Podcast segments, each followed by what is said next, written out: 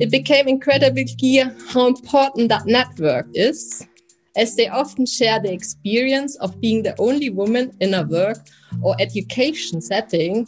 And now they have this network of like minded, talented, and ambitious women.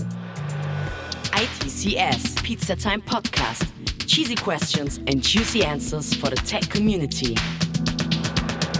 Willkommen zu einer weiteren ITCS Pizzatime Tech Podcast Episode mit Live-Feeling vom ITCS Online 2021 aus Darmstadt. Vorab eine Statistik, die mich persönlich schockiert hat. 95 Prozent. Das ist der männliche Anteil in der Blockchain-Industrie.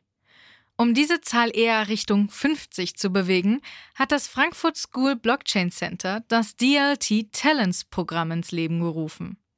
Damit machen sie Frauen den Einstieg in die Blockchain wesentlich einfacher. Aber mehr dazu natürlich direkt von den Profis, Professor Dr. Philipp Sandner und Denise Duwe. Kleine Info, bevor wir loslegen.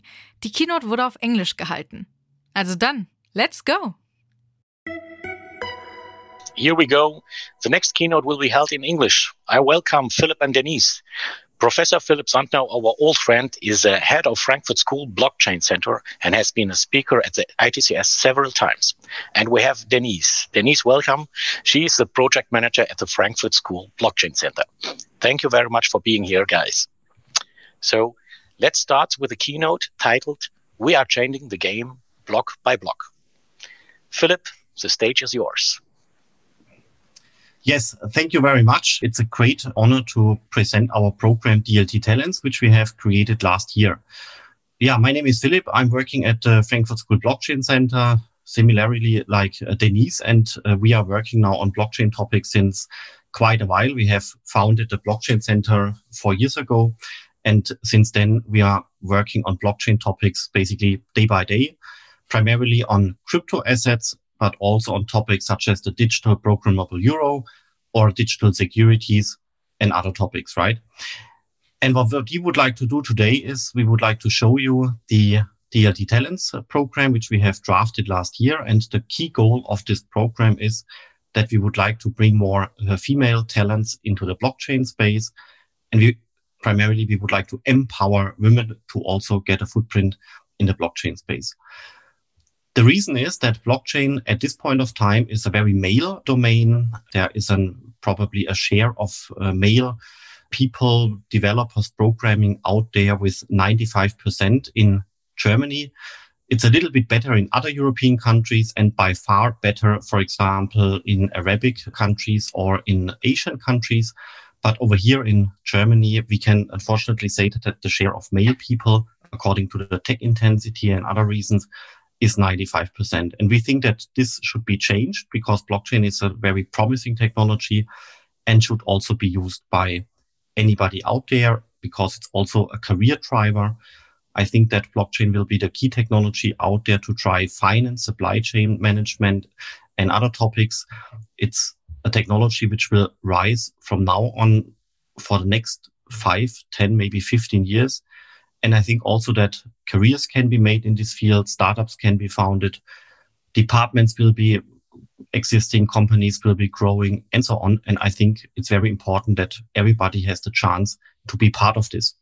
That's why we have founded the DLT Talents program. It's basically a program which focusing on mentoring of women during an 18 week course to push them a little bit into the blockchain space, to instruct them what blockchain is, to tell them what crypto assets is, and also to make them work a little bit with the technology in some kind of just do it mode. Yeah. So it's not a lecturing course. It's not about sitting there and lecturing the entire day. It's more about interactive assignments, giving assignments to the women and then two weeks later asking them to present what they have found and we found that this mentoring approach, this coaching approach over 18 weeks per batch is working very nicely.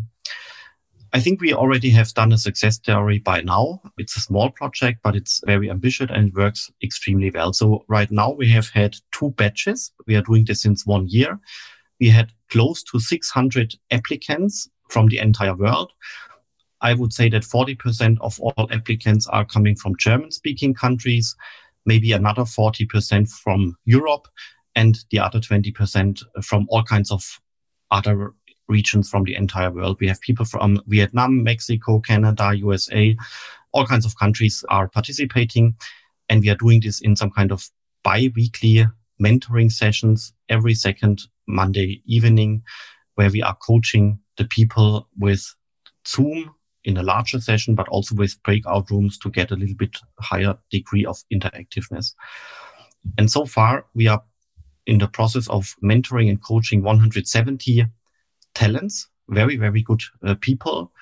And we can expect, based on our experiences with the first batch, that probably 20 or 25% of those talents which we are coaching should find a job in the blockchain space very, very, very soon. So here we have created a slide to show you uh, what people are thinking about our program. People told us that it's a very unique experience because they also like to being pushed out a little bit of out of their comfort zone.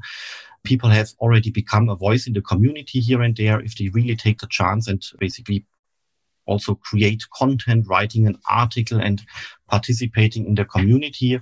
And I think it's very important to also instruct people and tell them that once they would like to join the blockchain ecosystem, then they have to do this themselves. We can tell them where to get started, but at the end of the day, they ha- have to join the community themselves. They have to do the networking themselves. There is no net- way that networking and other things can be done by other people except you yourself. And that's what we are trying also to teach besides all the content, the topic and the technology we think it's very important to also tell people how to get into this community, how the community works, what are the rules of the game, and what do you have to do yourself such that it works. And here, before I hand over to Denise, that's one slide showing you how this works. So that's one slide where we are doing such an mentoring session on a Monday evening. So you see here many people participating from all over the world. And we are then also going into multiple breakout rooms for having a higher degree of communication. But we are also doing guest lectures, for example, by, by very, very good people we invite. And these guest lectures, for example, they are happening in the larger room where then everybody's participating, as you can see here in these Zoom sessions. Yeah, with this, I would like to hand over to Denise, who shows you a little bit more details about the program. Thank you, Philipp. So Philipp shared the vision and the momentum of DLT Talents, and I'm going to describe our approach now. As Philipp pointed out, we want to create a more equitable future in the DLT industry. And in order to achieve that, we defined five areas that we consider most relevant in the blockchain field. And by the end of the program, the participants are equipped for a successful career in their chosen area, or what we call domain. Those are the following five. It's entrepreneur in a successful startup, technologist ready to work on a blockchain application or token protocol, regulator or lawyer helping to change or apply the rules on which a digital society will be based on in the future, investor helping to shape the future of other startups, or multiplicator or influencer. They will develop to an important node within the ecosystem. So, as Philip said, our approach is to guide the group in structured self managed learning. So, we provide a platform and we select this incredible talent worldwide, and then we guide them in a bootcamp like manner through first what is important to learn. Second, we provide access to impressive and achieved women from the blockchain field. And third, we encourage them to embrace this incredible DLT talents network, the avant-garde in the field. So we encourage them to mingle not just with the DLT talents team and the mentors, but among themselves and the wider ecosystem, while we are giving them the tools, the reason, and the setting to do that. The just described structured learning guidance is built on a three phases approach. And in the first phase, we get the participants up to speed with the basic concept. In The second phase is all about getting to know the different domains mentioned earlier. And in the third phase, it's for them to focus on one domain. They will develop a deeper knowledge during that phase and advance from generalists to specialists. So how does that look in practice? As Philipp said before, throughout the phases and sessions, we give the group assignments beforehand as we want them to participate. We don't want to lecture them. We want them to get hands on and take on challenges and approach all kinds of topics. And then we meet in the bi weekly Zoom session we saw before. And there they have the opportunity to present and discuss their work in smaller groups. And in the end of each session, we have always one inspiring keynote from one of our amazing mentors. And the participants have the opportunity to ask questions, profiting from their experience and their knowledge. So we give them not just one great role model, we give them several ones that can accommodate all kinds of individual endeavors. And during the short time we do that program now, it became incredibly clear how crucial and inspiring those role models are. It became incredibly clear how important that network between those DLT talents is, as they often share the experience of being the only woman in a work or education setting. And now they have this network of like minded, talented, and ambitious women ready to support and engage instantly as a group if an idea is right. So at the next slide, I want to give you a glance of our impressive mentors, all renowned experts in their respective field. And the next slide shows the DLT Talents core team. They all share the vision to create equality for the opportunities of the future and are convinced that a technology can only live up to its potential if it is driven by a diverse group. And with blockchain, now is the ideal time because the technology is still in its infancy and we can drive diversity from the beginning. Thank you. Well, guys, thank you very much. DLT Talents, I think personally, your project is a general huge advantage for women in IT. Well, great start.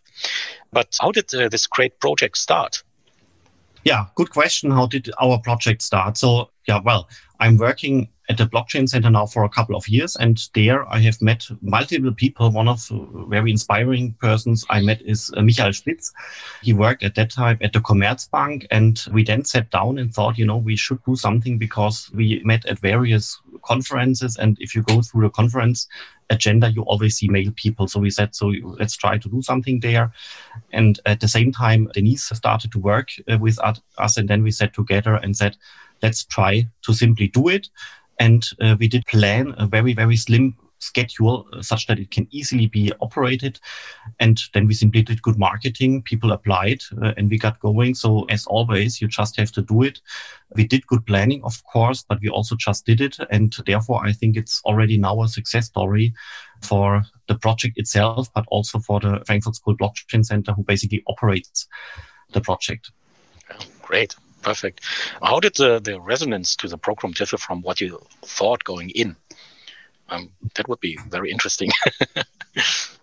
well, you know, I myself have done a hell lot of lecturing. You know, I have advised dozens of people with their master thesis. So I think it's it's, it's quite interesting to to have both modes uh, experienced. First, that's the lecturing mode. We know from university, you know, you have the professor standing there, and typically you have a group of 40 students just listening. And then they are getting, of course, bored at some point of time because they are not engaged somehow. You know, it's not, it's often not very interactive. And when people write a master thesis, for example, then you can easily see that that it's some kind of coaching mode. You know, uh, you you tell them think about this, do this, have you thought about this, read that, and so on. And this then allows people to reflect on it. Then you give them one, two weeks, and then they come back and you see how gradually over the course of, say, a couple of months, uh, the knowledge of the person increases because the person is really doing something and not just listening. Mm. And therefore, actually, I think our expectation was that it should work, right? That this kind of mentoring solution uh, should work. Uh, but what did surprise us, and I think Denise uh, would agree here, was that, that it really worked so well especially during Corona times. You know, with Corona, everybody is suddenly stuck and doesn't do anything anymore. Uh, everybody's waiting until Corona is over. And we simply said, well, uh, it's also a chance because uh, we can now do mentoring sessions uh, with 100 people, one at the same time, with breakout rooms and all kinds of things, with people sitting somewhere on the world. And this really surprised us positively that it worked so well. And uh, what also surprised us that people really did the assignments which we gave to them. They worked on them. They invested at least in parts a hell lot of time. And that people then also quickly found a job in the blockchain space as an internship for an, I don't know, part-time freelancer task or whatever. This also surprised us very well. But as as always, you have the entire distribution of people. You have some people who you cannot motivate. They are then dropping out of the program very early. But when the program runs for a couple of months, then after after 50% of the program being over, then you see that uh, the rest who then remains in this group, that's the high potentials, uh, whereas the non-high potentials, they have dropped out very early. Uh, I hope I can be uh, so honest, but you see the high potentials, they are staying in the program and the others who are very difficult to motivate, who don't have time, who don't want to invest, and who also don't want to understand the technology, they yeah. are simply dropping out very early, and that's absolutely fine. Yeah, of course. You got approximately 500 applications, right? Exactly, 500 applications in two batches. So I think we can also increase this. So we will, we will do another batch probably in autumn, and the marketing works extremely well. So nice. I would think that we then have another 500 applications. Yeah. So then by end of this year, we would have 1,000 applications of blockchain talent with the female gender. You know, we really have to emphasize this because people say there are no people uh, uh, in in the blockchain uh, space uh, who are female, and that's simply not true. You just have to somehow find them and empower them. But to be honest, you know, Denise is the much better person to ask here because she's also working in this space and she's also basically inspired very much by this technology. I just uh, to to add on what what Philipp said. I think in the beginning of the program, we we we asked in our first call for application, we asked for twelve outstanding women, and then we got. Uh, 220 amazing women wanting to take part. And that was just a call for application via LinkedIn. So it was not a big marketing campaign or anything. It was just a social media post. And mm this worldwide amazing outstanding women just applied and wanted to take part and all got crazy about taking part. So i think then we decided not to take 12 so we can't turn down that potential no way. We, we need to to take in more. So we started with 50 instead of 12 and i think as philipp said being a woman i think and what i said before it's really finding those other women who are who want to do and want to learn about this technology and think that technology is just amazing. And now you've got this network and you found that group and you can do stuff together which is um, it was just missing before i think Oh, well, that's a great start. I mean, you have on the one hand the, all the applications, and you as DLT talents, you need, of course, uh, some support, and you need uh, companies who support you. What would you need from a company that wants to support your mission? Yes, Brooke, is a great question. I, I think what, what we are looking for is for one, we uh, want to get really high profile expertise. So, uh, companies who have done um, really interesting things, uh, state of the art blockchain applications, stuff like that. But on the other hand, we, we obviously want to um, provide that program free of charge. The, the applicants don't pay for that program, and we really want to keep it that way because that way everybody has access uh, independent from their current situation and therefore um, we are also open for for sponsorships as well well we like we like as ITCS we like this program we like you guys and we wish you continued success um, with your program uh, with your project and um, thank you for your time guys and uh, take care and uh, well back to you, Matthias, in the studio. Bye bye. Thank you. Es ist doch gut zu sehen, dass das Programm auch mit großem Interesse angenommen wird und ich bin schon gespannt, welche anderen Industrien sich daran ein Beispiel nehmen. Ebenso beispielhaft ist natürlich unsere Zuhörerschaft. Und daher kommt doch nächste Woche wieder vorbei. Wir liefern jeden Sonntag eine neue Episode. Bye! ITCS, Pizza Time Podcast.